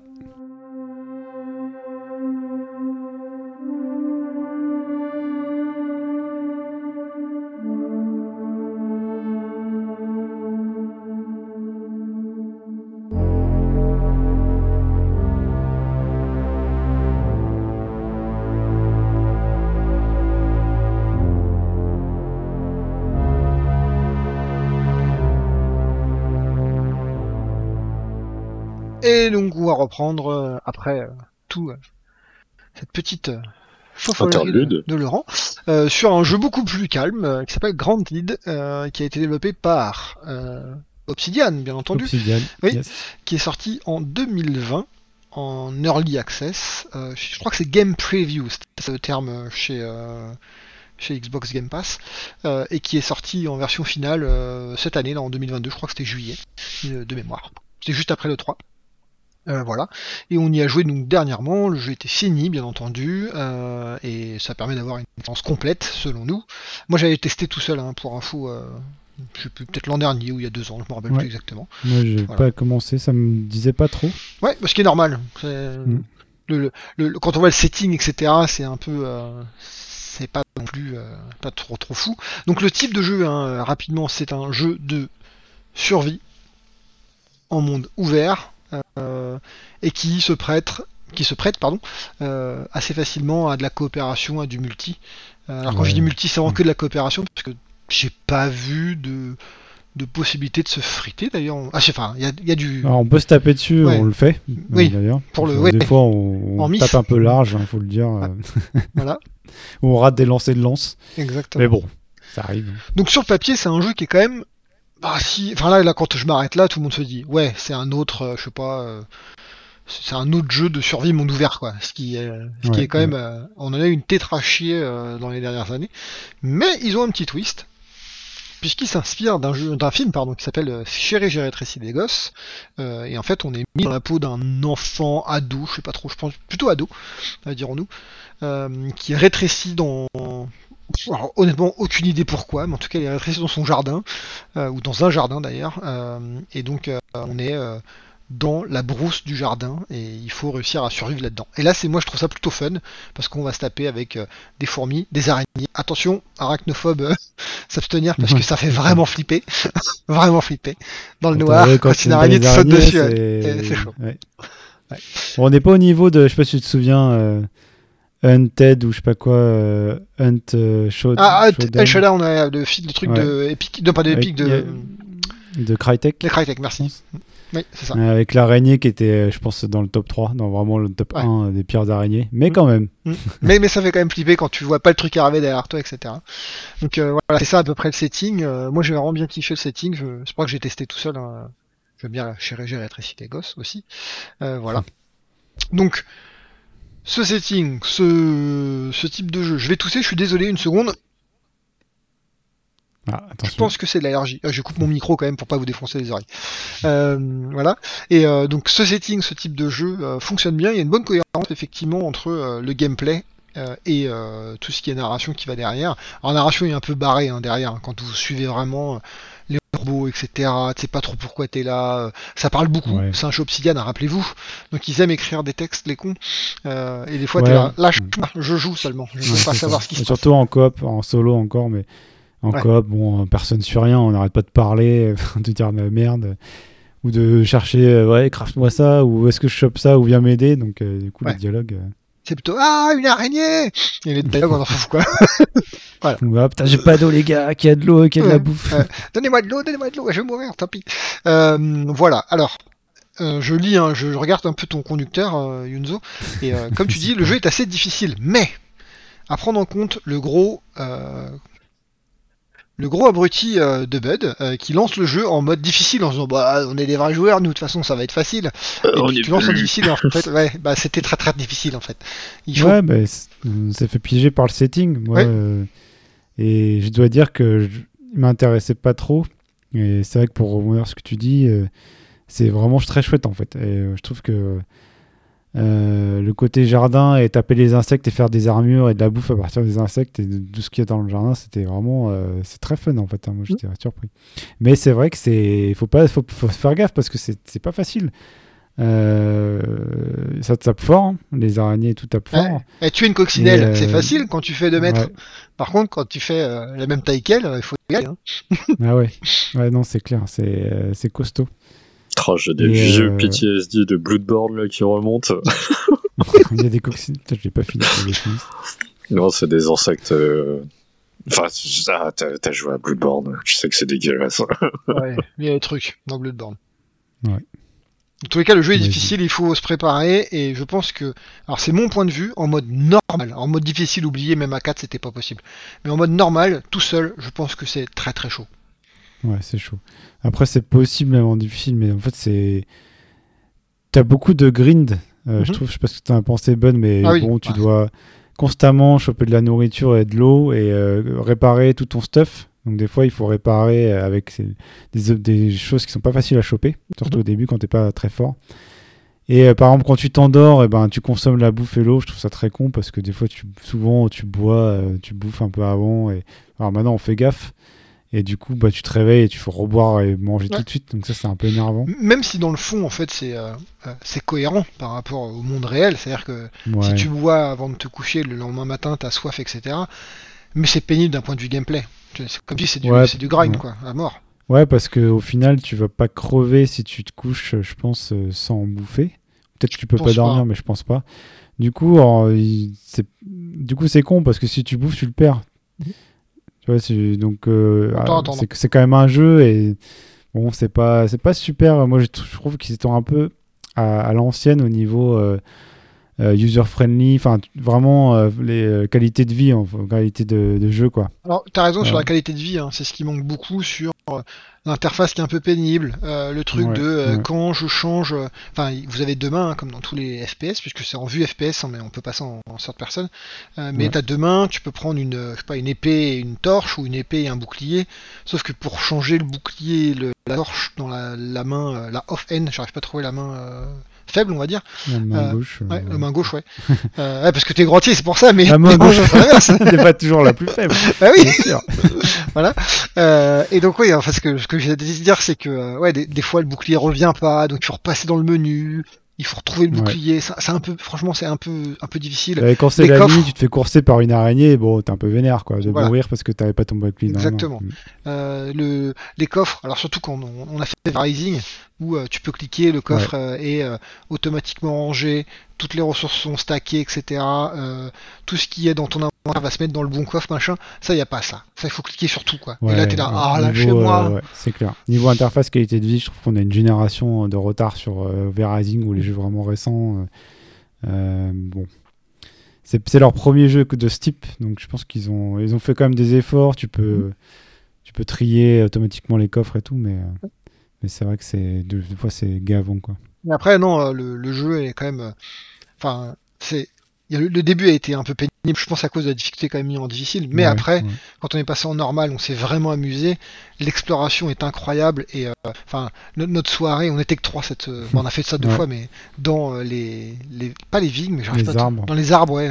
La haie, enfin, Dans la haie, c'est ça, dans la haie, c'était juste mm, magnifique. Dans le noir, etc., avec la torche, coursé par des araignées, ah, une araignée, cours, Donc c'était quand même. s'éclairait pour trouver le chemin dans les branches, et ah, tu peux sauter, enfin ouais, c'était vraiment chouette. Alors, bien sûr, c'est un monde qui est pré-construit, donc il est. C'est toujours le même. Il est bien construit. Mhm. Par contre, tu feras un run, quoi. Mhm. Tu feras pas d'autres. C'est comme Rising, je me vois pas faire deux parties de ce jeu-là. Il n'y a pas d'intérêt. Mais, euh, ouais. Après, quand tu prends Valheim, je me vois pas non plus refaire une autre partie entière, parce que même si le monde est généré aléatoirement, la, suite de. De, la, la, suite de gameplay euh, va être la même. Mhm. Tu vas enchaîner les mêmes biomes dans le même ordre, etc. Donc finalement, est-ce que c'est pas la bonne solution Enfin, est-ce que c'est pas la bonne chose à faire? C'est de d'avoir un monde ouvert mais bien créé à la main et comme Subnautica aussi dans un autre registre, mais moi, je pense que si, mm. euh, mm. parce que, alors, comme tu dis déjà, je rejouerai jamais deux fois à ce genre de jeu, même s'il est euh, automatiquement généré, blablabla, blablabla. Euh, et puis surtout, le faire à la main, ça permet de créer des moments uniques euh, alors il faut en créer beaucoup, faut pas en créer qu'un seul, parce que sinon c'est pénible, tout le monde dit Ah t'as vu ce moment là Oui, ah c'était cool. Non, faut en créer plein qui font que on va pouvoir échanger, je vais dire T'as été là-bas? Non, ah mais c'était super, en fait tu dois aller au nord, etc. Et en fait pouvoir aller explorer. Des moments, peut-être des endroits pas forcément indispensables aussi. Mhm. Tu vois que comme ça t'es pas forcément obligé de les voir, etc. Exactement. Et à la limite. Exactement. Donc, t'as vraiment l'impression de d'explorer et d'avoir trouvé autre chose. Euh, ouais, c'est d'être sorti du chantier battu en fait. C'est ce qu'ils font d'habitude Obsidian. Enfin pour moi j'ai toujours le le vieux souvenir de, de Fallout, mais c'est bah. le genre de truc qu'ils font non? Ouais, c'est ce qu'ils font là. C'est T'as as des, des, zones cachées un peu indispensables et tout, des, des, des easter eggs. Mhm. c'est clair. Ouais, c'est plutôt. Et après, pareil, parce qu'on donc parle de jardin et de monde avec les insectes, etc. Mais en fait, le jardin, c'est aussi c'est un jardin d'enfants entre guillemets donc tu peux trouver des cassettes tu peux trouver des cookies tu peux trouver des enfin c'est vraiment euh, c'est juste euh, surpuissant des fois tu trouves des trucs tu dis ah regarde on a trouvé c'est marrant et, en fait ça sert à rien limite parce que je sais pas il y a un robot alors pour le moment il sert à rien peut-être qu'un jour il servira euh, une sorte pas un robot mais c'est on dirait je sais pas un golden je sais pas trop et en fait c'est juste marrant de le voir et dire ah c'est un jouet en fait des enfants quoi pour nous, en fait, on est vraiment nous, on est entre 30 et 40, plus hmm. plutôt proche de 40. Donc ça, c'est comme Stranger Things, ça nous parle. Euh, années 80. nous parle les références, nous parle tout, tout ce qu'on trouve dans le jardin. On comprend euh, les, les, cassettes, les. Après, si t'as voilà, si as 20 ans, 18 ans, est-ce que tu vas euh, prendre autant de plaisir Je sais pas. pas sûr, c'est quand même un chouette jeu, hein, mais hmm. mais c'est vrai que nous, on est dans la bonne tranche d'âge pour pour l'apprécier, je trouve. Voilà. Et donc, après avoir parlé de ce jeu euh, de manière euh, si bien, hein, puisqu'on a quand même été très positif, et, euh, et avant même de finir, on peut dire qu'on le recommande quand même, hein, faut, à plusieurs. c'est un bon jeu. À plusieurs Ouais, à plusieurs. Voilà. Il y a quand même de gros soucis. le problème, le premier problème, c'est quand même l'agro. C'est quand tu te fais agro par une araignée, et que t'es, alors, t'es en vie, tu te fais agro par une araignée, c'est de ta faute, t'as merdé, tu t'es fait voir, etc. Ok. On n'a pas trouvé trop de systèmes pour essayer d'être fufu peut-être nous qui n'avons pas compris un truc. Le problème qu'il y a, c'est quand tu t'es fait aggro et que tu te fais tuer par cette araignée ou par un autre insecte, et souvent c'est une araignée puisque c'est eux les quand même les plus agressives, la plupart du temps elle te gank, elle reste quand même assez près de toi. Et même quand t'as par... campeuse, c'est ça. Et même quand t'as par loin, au moment où tu te fais respawn, parce que je crois, enfin, quand tu te fais raise, l'agro revient. Tu prends l'agro, ouais, c'est ça. Alors que la truc, elle a de super loin, ouais, ouais, de super loin. Et ça, ça, ça, ressemble à un bug, moi, je trouve, parce que. Je pense. Elle se jette sur toi vraiment, alors qu'elles étaient. Euh, l'impression qu'elles savaient même plus où t'étais. Mhm. Et là, tu te fais raise et. Et ouais, c'est frustrant parce qu'en plus, t'as des. Comme on disait, c'est aussi à l'ancienne. Donc quand tu perds ton matos. Enfin, c'est à l'ancienne, bon, ça se discute parce que voilà, c'était ça aussi. Mhm. Tu dois, tu gardes quasiment tu gardes juste ton arme et ton bouclier, tu dois mm. revenir euh, récupérer tout ton matos. Euh. Mm. Donc ça, bon, euh, voilà quoi. Et, justement, enfin, c'est assez marrant, mais qu'est-ce que, que j'allais dire? Pour l'agro justement Oui, si, parce que c'est une, anecdote pareille. En fait, c'est on jouait à 4 à ce moment-là. Je sais plus, je crois que c'est Kikio qui reste Drixé et en fait. Mm. Moi, je suis, j'ai jamais été agro par l'araignée et je vois l'araignée qui trace devant moi. et je dirais que ça arrive. Effectivement, vraiment, je veux vraiment tuer ce mec, quoi. Précisément lui, quoi. Exactement. C'était assez marrant. Bref, donc ça c'est le premier problème. Euh, c'est pas un gros souci parce qu'on peut l'éviter, etc. L'interface, t'en as parlé. L'interface, on en a parlé. Euh, Ce qui va avec l'interface, je pense qu'après on va terminer sur mhm. l'autre. Euh, La construction de base. C'est ouais, c'est ça. Elle est... Elle, est... elle est sympa. Elle est peu intuitive. c'est pas facile de faire les choses bien alignées, etc. Mais elle est assez permissive aussi. Euh, tu peux faire, je pense, je peux aller voir des, trucs sympas. C'est assez cosy. Enfin, moi, je trouve qu'il y a assez de. Ça donne du caractère aussi à notre base. Nous, on l'a coincé entre une, un appareil, un rocher, etc. une branche qui traverse. Tu vois, c'est sympa. Euh, elle est vraiment, on a mis un peu autour, donc c'est pas la meilleure base, il n'y a pas beaucoup de place et tout. Alors, mais elle est sympa. C'est chez nous, moi je trouve. Je sais pas, je sais pas si on est nul dans la construction dans ce jeu-là, je sais pas, ou dans la construction générale. Voilà, c'est possible.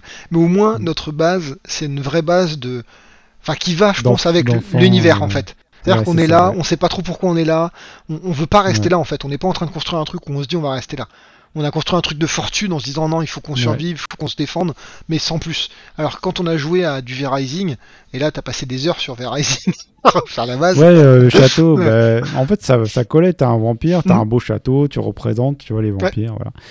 Et as, tu veux, c'est classe. Alors que là, t'es des enfants un peu, et euh, là, et de même manière que V-Rising, c'est vraiment, euh, je redis, mais l'univers est très bien intégré et y compris dans la base où c'est vraiment fait avec de, briquets de broc et de morceaux et tu fais rôtir tes pucerons et mhm.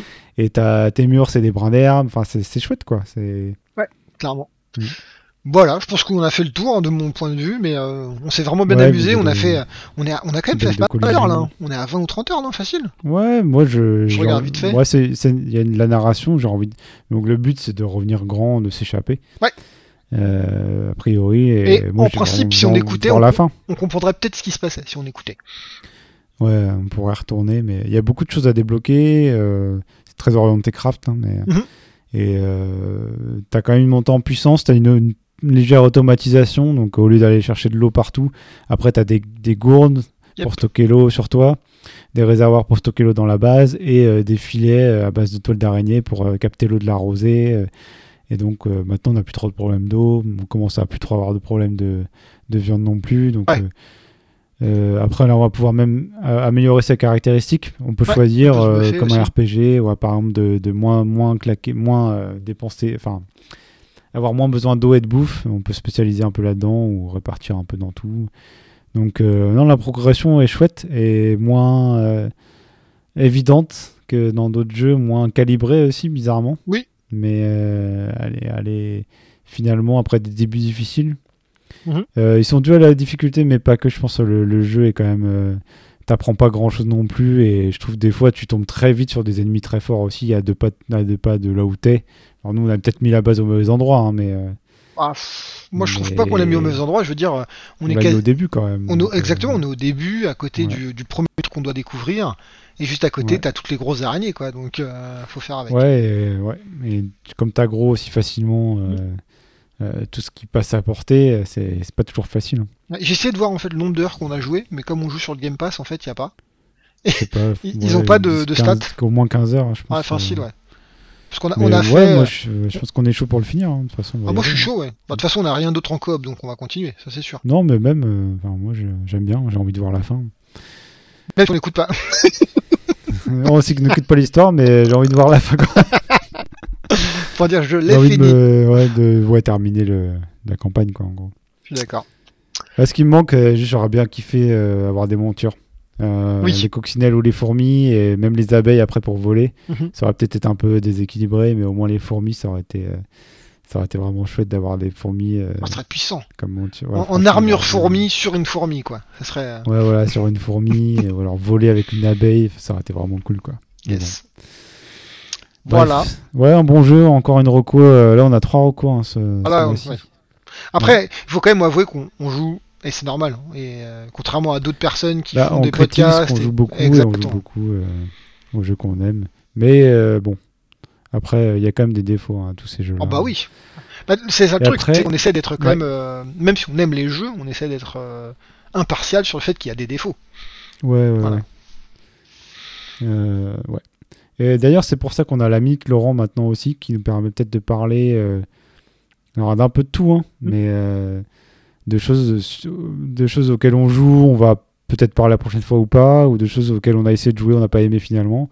C'est un peu notre fourre-tout de fin de l'émission. Et il faudra un jingle d'ailleurs, mais on l'a pas encore. Je peux le faire à la bouche si tu veux. On a plus trop d'argent.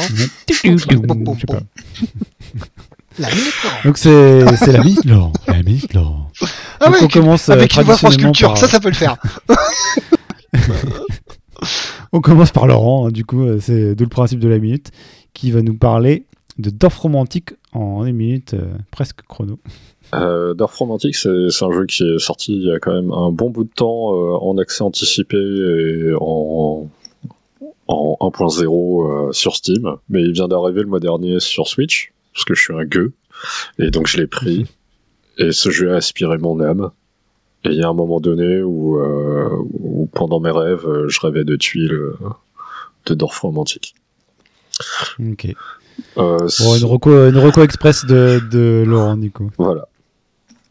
Ouais, si tu veux, on pourra revenir dessus. Hein, c'est un jeu, euh, ça ressemble à une réussite où tu places des tuiles et en fonction de ce qu'il y a sur la tuile, tu peux euh, la placer soit. Enfin, tu peux. Faut, que tu optimises ton terrain et, c'est très apaisant et tu peux aussi énormément te prendre la tête et tu cherches à optimiser tout plein de trucs. voilà. J'avais joué à la démo Steam sur un Steam Festival. Et euh, je trouvais ça super euh, cool et enfin tranquille quoi. Ouais. Effectivement. Tu peux, Et ils sont en train de faire un jeu de plateau pour info, donc c'est assez marrant. Donc c'est un jeu vidéo qui a été inspiré par les jeux de plateau et qui revient sur le jeu de plateau. Comment? Pardon? Alors, en fait, c'est un Romantique est un jeu vidéo qui a été inspiré par des jeux de plateau, puisque c'est quasiment un jeu de plateau hein, quand ils jouent. Euh, c'est Catan. Voilà, c'est Catan, c'est un jeu de tuiles, et en fait, ils reviennent au jeu de plateau là. Ouais, c'est marrant de, dans ce sens-là. Exactement. Voilà. Ok, alors euh, moi je vais pas parler du DLC euh, du Mankind. La Minute Yunzo Non mais bah, c'est aussi ça, c'est euh, il y a des sorties voilà, qui auraient pu très bien coller pour moi et pour, pour le reboot, en tout cas ma section. Mhm. mais, mais Humankind, je crois qu'on y a tous joué d'ailleurs, hein. c'est un peu tous notre cam. Ouais. Et on y a tous aussi pas mal laissé tomber. Moi j'avais pris le premier pack de culture et j'ai jamais trop rejoué finalement. Et alors, ils ont sorti le premier gros, grosse expansion. en fait, c'est dommage parce que c'est vraiment. Il euh, n'y a rien d'original. Ils ont pris. Donc, c'est diplomatie. Alors voilà, tu as le congrès euh, euh, de l'humanité, tu as les espions, les envoyés. Et, moi, je sais pas, j'attends autre chose. De, là, c'est vraiment la copie de civilisation. et c'est vraiment. on enfonce des portes ouvertes. Alors. En fait, je sais même pas si c'est bien fait ou pas, mais euh, je trouve que le jeu là, il, il va pas dans le bon sens. En fait, je l'avais déjà dit un peu, je pense. Euh, euh, je trouvais qu'il évoluait pas très vite. Bon, c'est pas une grosse équipe non plus, hein, mais ils, ils bossent et tout. Et pas de soucis, ils font des updates. Mais je trouve, bon, voilà, ils enchaînent un peu les packs de culture. mais moi, ce que je veux, c'est, je sais pas, ils partaient sur autre chose par rapport à Civilisation, et là, ils sont en train de retomber dans le travers de faire exactement ce qu'on attend d'eux. Mais les gars, euh, faites autre chose, innovez. Euh, bah, vraiment, euh, partez sur ce mélange de culture. Et moi, c'est ça que j'ai envie de dire. Et faites, nous prenez des risques. Là, ils prennent pas de risques et je sais pas si ça va payer. quoi. Donc pour l'instant, j'y rejoue pas et je sais pas si quand j'y rejouerai. Si j'y rejoue, on en reparlera, je pense. Mais, mais là, pour l'instant, je suis pas très chaud. quoi. Attends, Civ 7 Ouais, franchement, j'attends Civ 7. J'espère que Civ 7 va s'inspirer un peu du Mankind sur les, ce qu'ils ont innové au début quand c'est sorti. Mhm. Et euh, moi, j'attends vraiment là qu'ils prennent des risques, Humankind, et qu'ils fassent euh, des nouveaux trucs, quoi, hein, qui, qui, qui surenchérissent sur leur, leur multiculturalisme. Et, euh, et j'ai l'impression que tout ça a disparu. Mais bon. Ok. Bref. À moi? À toi de jouer, Bud, avec ton. Non. non, non. Je vais parler de. Je vais faire. Enfin, je vais combiner. Je vais faire la minute Chunzo et la minute Laurent. D'abord, je vais faire la minute Chunzo. je vais pas parler de Bat... Non, c'est comment? C'est Gotham Arkham Knight ou un truc comme ça, je sais même plus quoi. Voilà. En fait, j'ai lancé le jeu, c'est-à-dire j'ai récupéré une clé de quelqu'un que je connais, etc. J'ai lancé le jeu, j'ai vu la première cinématique qui a duré un peu trop longtemps. Et là, j'ai dit, mais c'est nul en fait. Et j'ai arrêté. Je vous jure. T'as même pas joué. Non, j'ai même pas joué. je me suis arrêté. il a soupiré, il a posé la manette. C'est pour envie. Il y a des gens qui diront, je l'ai pas payé, donc ça facilite. Oui, c'est vrai. Mais quand même, la première cinématique est tellement pénible. Alors, elle est pas mal faite, etc. Je vous parle de la qualité, mais c'est juste que c'est trop long. Le, ça, franchement, ça a duré 10 ou 15 minutes, quoi. Et, je me dis, mais depuis, depuis quand? Ouais, ouais. La première cinématique dure 10-15 minutes. C'est-à-dire que tu lances ton jeu, et là, et je joue quand en fait? Je... Et en fait, non, c'est 10 Et donc c'est tellement old euh. school que j'ai dit fuck it, je joue pas le jeu là. Voilà. Flashback de triangle stratégie où tu, tu poses ton. T'appuies de temps en temps au début et il se passe rien. Voilà, ça Mais le jeu était bon derrière. Le jeu était bon, exactement. Donc ça, c'est le premier jeu duquel je. Duquel. Non? À propos duquel je ne parle pas. Euh, et le deuxième, donc c'est la minute euh, Laurent, et euh, je vais faire un truc, même moi je me, j'ai envie de me cracher dessus. Je joue à Marvel Snap sur mon téléphone, donc je fais ça pendant mes pauses toilettes. Parce que ça marche très très bien, c'est des jeux qui se jouent en, allez, 6 minutes maximum une partie, Franchement, un game c'est 6 minutes puisque c'est un jeu de cartes, hein, pour ceux qui connaissent pas, euh, qui est basé sur euh, l'univers Marvel. Euh, on a 12 cartes, c'est un deck de 12 cartes, donc c'est quand même pas beaucoup de cartes. Sur 12 cartes, on en tire 6, c'est-à-dire que chaque carte a une chance sur deux de sortir, donc ça limite le nombre de probabilités, etc. Et ça joue très vite puisque chaque tour se joue entre 30, et, entre 30 secondes et, 60 secondes, on va dire. Donc voilà, je joue à ça. Alors, bah, la douille, elle est, elle est facile, c'est que, en fait, tu dois upgrader. Alors, non, le truc qui est plutôt cool, c'est alors c'est pas un TCG pour les petits euh, ceux qui connaissent, hein, c'est un Card Game, c'est un plutôt, je dirais, alors c'est mon avis, un LCG, un Living Card Game, puisque les cartes que tu débloques sont les mêmes pour tout le monde à, au même moment. C'est-à-dire qu'il y a des, un truc qui s'appelle de Collection Level qui se fait augmenter euh, par différentes manières. Je passerai ça pour le moment. Mhm. Et en fait, là, quand tu es au Collection Level 100, tu vas débloquer Iron Man. Je raconte des bêtises, c'est pas du tout ça. Et en fait, quel que soit le joueur, il va débloquer Iron Man au level 100. Donc, il n'y a pas de j'ai des meilleures cartes que toi parce que j'ai plus de choix, j'ai dépensé plus d'argent. Non. Là, ils vont mettre de l'argent. Le truc où tu peux vraiment faire du chauffe et dépenser de l'argent, c'est pour avoir des variantes des cartes C'est-à-dire que Iron Man, il va venir avec une ah, variante classique, et tu vas pouvoir payer un truc en pixel art, en. Ouais, en couverture alternative. Euh, ok, d'accord. Donc tu peux jouer au jeu sans payer. Euh, donc ça c'est le truc de manière générale. Alors après les gens disent non c'est pas vrai, il y a un season pass. Alors oui c'est vrai que tous les mois il y a un season pass que tu peux payer 12 balles ou 17 balles, c'est quand même pas donné, hein, on va pas se mentir, pour avoir trois cartes spécifiques. Là ce mois-ci par exemple, pas donné. Hein, ah, c'est pas donné, ouais. Mais alors après, les, 17 balles te permettent d'avoir d'autres trucs, donc je vais y revenir vite fait. ça, vous savez tout. Euh, donc euh, les, les, 17, les 12 balles, on va rester sur les 12 balles, euh, te permet d'avoir trois cartes spécifiques du mois. Le mois dernier, c'était Spider-Man. Donc tu avais Spider-Man, Spider-Woman et le dernier, je crois, Miles Morales. là, c'est Black Panther, puisque Black Panther est sorti. Donc c'est Wakanda, euh, non, c'est ouais, euh, comment c'est euh, Black Panther le premier. Il y a, je connais pas trop, je vais pas trop regarder. Bref, et dans ces 12 balles, donc en fait, tu peux avoir des ces trois cartes là, et en plus, tu vas avoir de l'or, l'or qui te permet d'acheter des crédits. Tu vas avoir des crédits, tu vas avoir des variantes de cartes, tu vas avoir des boosters pour augmenter tes cartes, etc. Bref, tout ça, si vous regardez bien, c'est que du cosmétique. Donc déjà, c'est quand même pas mal. Il n'y a pas de pay to win. On n'est pas sponsorisé hein, par Marvel Snap. Pas du tout, pas du tout. Mais euh, je pense que ça marche très très bien et euh, les mecs ils se font beaucoup beaucoup d'argent. Et euh, je pense que c'est un jeu à tester puisque comme je dis c'est un jeu qui se fait vite, qui se fait bien et il n'y a pas besoin de passer des, des heures et des heures. Tu vois, enfin on joue à Magic, hein, Yunzo. T'as pas joué hier à Magic par hasard ouais, voilà. Et, et c'est pas le même temps quoi. Une excellente journée. ah oui, j'en suis sûr. En bonne compagnie en plus. Mais c'est juste que ça prend beaucoup plus de temps. Voilà. Alors que ça, c'est rapide. Voilà. Eh bien, merci, euh, Bud, pour cette grosse minute. Ah, désolé. Marvel Snap. Non, non. J'étais curieux. Euh, alors, est-ce que est-ce qu'on va réussir à caser? Ah oui, on peut. Voilà, quelle sera la, du prochain reboot La, minute du prochain reboot. Mal, hein. En fait, on va faire que ça, on va faire que des minutes. Et comme ça, on fait le truc en 6 minutes, tu vois, comme Marvel Snap. Non, mais la dernière fois, on avait dit fin novembre, je crois, on n'est pas trop mal. Hein. Ouais. On avait dit que non, c'était pas trop mouillé, je crois, on avait dit. Euh, un autre avant la fin de l'année. Alors, est-ce qu'il y aura un autre avant Noël? Alors, ça, c'est plus, euh, plus risqué comme euh, affirmation. Mais euh, on pourrait faire un petit se faire. ça bah, peut se faire, ça peut se faire. On, peut peut-être parler de What's Next, non? Peut-être pas Ouais. À quoi est-ce que vous avez On peut faire un petit bilan. on peut faire les, les reboots d'or. et les, les, trucs comme ça. on verra. Bon, si on peut, on casera un épisode avant Noël, ça serait chouette. Euh, on peut faire peut-être God of War et potentiellement et un petit bilan de l'année et, les attentes, c'est vrai. Allez, bah, on, verra. God of War, je pense que moi je pourrais en parler puisque je joue beaucoup en moi aussi, hein, non, mais moi je vais, je, déteste pas. Hein, et, j'attends, et j'attends contre toute attente. Et désolé, euh, Yunzo, tu vas encore te plaindre parce que c'est encore du Marvel. J'attends de voir ah Marvel ah Midnight Le tactical. Ouais, parce que j'ai lu un truc sur PC Gamer, je crois, où il disait qu'en fait c'était pas trop un XCOM, c'était plutôt un Fire Emblem. Ok. À voir. À voir. C'est pour ça que je, je l'attends. Je dis pas que ça va être bien. curieux euh, peut-être d'avoir. Callisto Protocol, mais j'ai trop de jeux à jouer, mais bon, deux heures, hein, ah pas plus, hein, rappelez-vous. C'est vrai, Callisto. Ouais, mais non, il y avait matière. Après, est-ce qu'on aura le temps? On ne sait pas. Bon, allez, on va peut-être pas parler d'un hypothétique épisode. pas. mais bon, rendez-vous euh, peut-être en 2022. Sinon, bonne année. Exactement. Joyeux Noël. merci à tous. Euh, n'oubliez pas de nous suivre sur Twitter, arrobas ah, je me rappelle jamais. Il faut vraiment que j'enregistre. Euh, underscore, podcast. En fait, tu devrais l'enregistrer une fois et après je le monte. Faut que j'enregistre et on le passe au début, ouais. C'est clair. Comme tout le monde fait. et euh, on est aussi maintenant en force sur Steam. Steam Curateur, suivez-nous en tant que groupe curateur, suivez nos avis.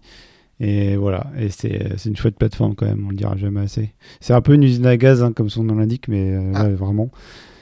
mais voilà. Au moins, ils vendent pas, hein, c'est marqué sur le, c'est comme le port salut, c'est écrit dessus. Ouais, sais pas pourquoi ça s'appelle Steam, bah, essaie de fouiller dans les menus, tu vas comprendre. Allez, à la prochaine les gars, merci. À bientôt, ciao. Ciao à tous. Ciao.